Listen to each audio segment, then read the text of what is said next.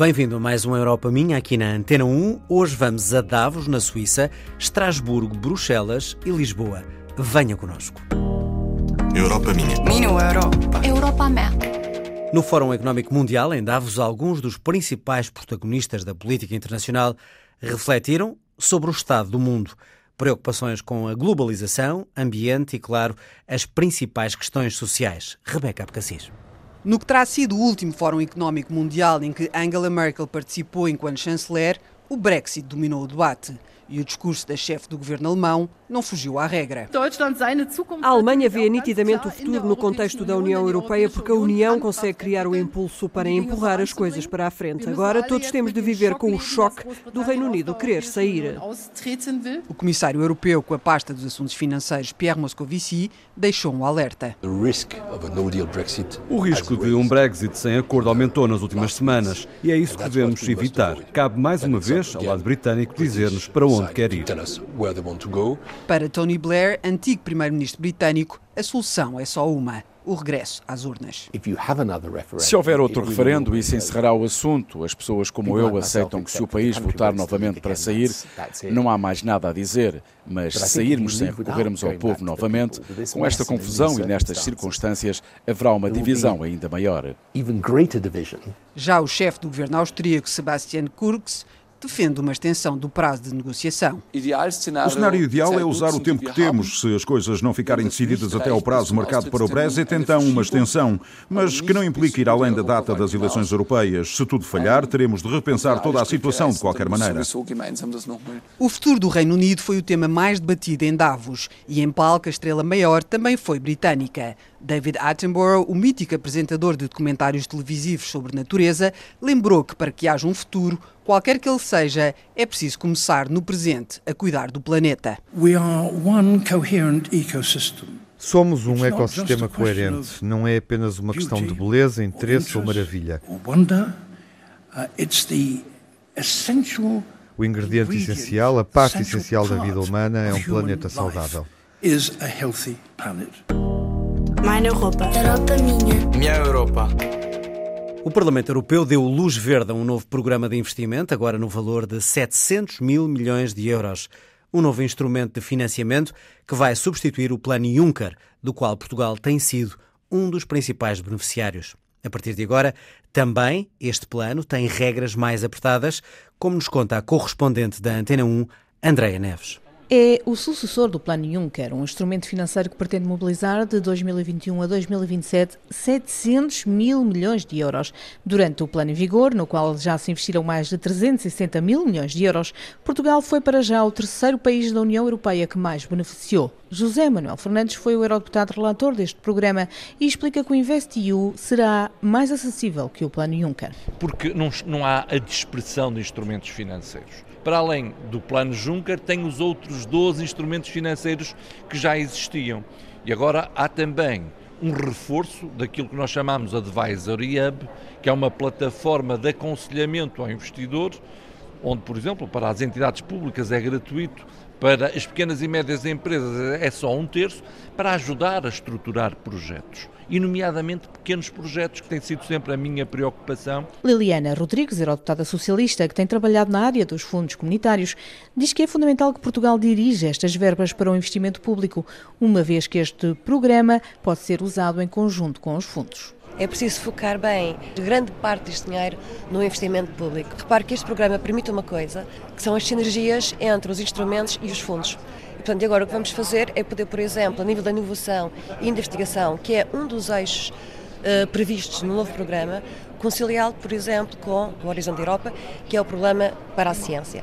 Tal como com outros programas que será possível e cruzar instrumentos financeiros com os fundos. Já Miguel Viegas, eurodeputado do PCP, diz que este programa não responde às necessidades do país. Este programa não é um programa de investimento público, é um instrumento financeiro que vai conceder empréstimos, garantias bancárias e que vai naturalmente favorecer, acima de tudo, as parcerias público-privadas. Trata-se também de um plano competitivo à escala da União Europeia que não garante uma distribuição equitativa justa dos apoios por forma a promover a coesão. O plano em vigência, ainda o plano Juncker, já chegou a mais de 12 mil pequenas e médias empresas portuguesas, num total de 8.800 milhões de euros, que alavancaram um valor quatro vezes superior a investimentos privados.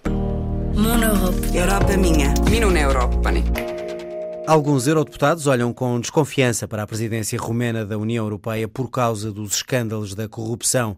A primeira-ministra foi a Estrasburgo, por isso, tentar convencer todos de que a Roménia é um país fiável e que vai mesmo cumprir os objetivos traçados para a presidência do Conselho um discurso acompanhado pela Raquel Mourão Lopes. Domnule președinte al Parlamentului European, Viorica Dantesila discursou no plenário em Estrasburgo para dar a conhecer as prioridades da Roménia enquanto estiver na presidência do Conselho da União Europeia.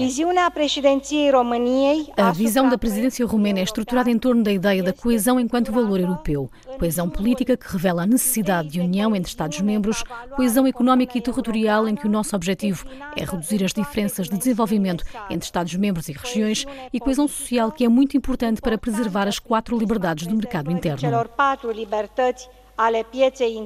A primeira-ministra exigiu para a Roménia tratamento igual ao que recebem os outros membros da União e quis mostrar-se à altura da responsabilidade. Exercer a presidência rotativa nos próximos seis meses não é apenas uma obrigação formal. Temos mais de 500 milhões de cidadãos que contam com uma resposta da nossa parte sobre o futuro da Europa. O discurso provocou reações diversas no plenário e disso são exemplo desde logo os eurodeputados portugueses. Nuno Melo, do CDS, criticou. Eu acho que este governo romeno, socialista, representa o pior do ponto de vista político que se pode encontrar na União Europeia e nisso dificilmente pode, desde logo através da sua primeira-ministra aqui em Estrasburgo, encontrar um bom intérprete daquilo que são os valores europeus. Já o socialista Carlos Zorrinho deixou um alerta, mas no geral aprovou. A coesão, a segurança, a projeção da Europa em termos globais e também os valores. Esta questão dos valores é muito importante, porque é importante para a Europa, mas também é importante para a própria Roménia. A Roménia tem, de facto, índices de corrupção que têm que ser reduzidos. A corrupção foi o tema mais debatido a propósito da presidência romena da União Europeia, mas sobre isso não se ouviu uma palavra no discurso da primeira-ministra. Vă mulțumesc! Europa minha. Minu Europa. Europa mea.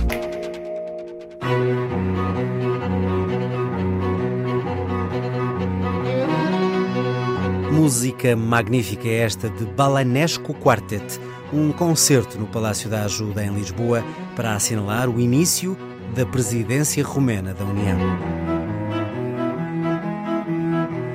A embaixadora da Roménia em Portugal, Ioana Bivolaru, falou à Europa Minha sobre os principais desafios da presidência romena.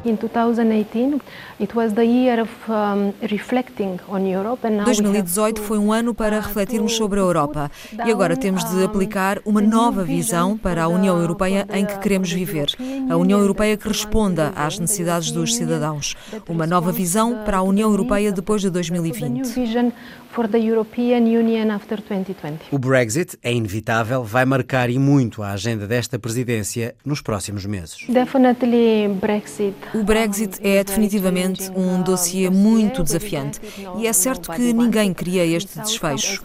A presidência romena está pronta para trabalhar e pronta para todos os cenários. Já sobre as suspeitas de corrupção do Estado e que põem em risco a credibilidade do país, a embaixadora em Lisboa desvaloriza todas as acusações. Acho que hoje em dia é muito complicado indicar um país da União Europeia que não enfrenta os seus próprios desafios internos. O que é importante é não exportar esses desafios internos e concentrarmos no programa da presidência e nos compromissos assumidos pelos líderes romenos.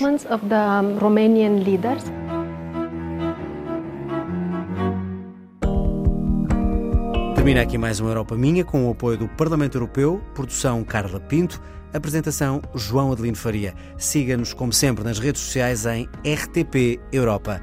Até para a semana e fique com a Antena 1.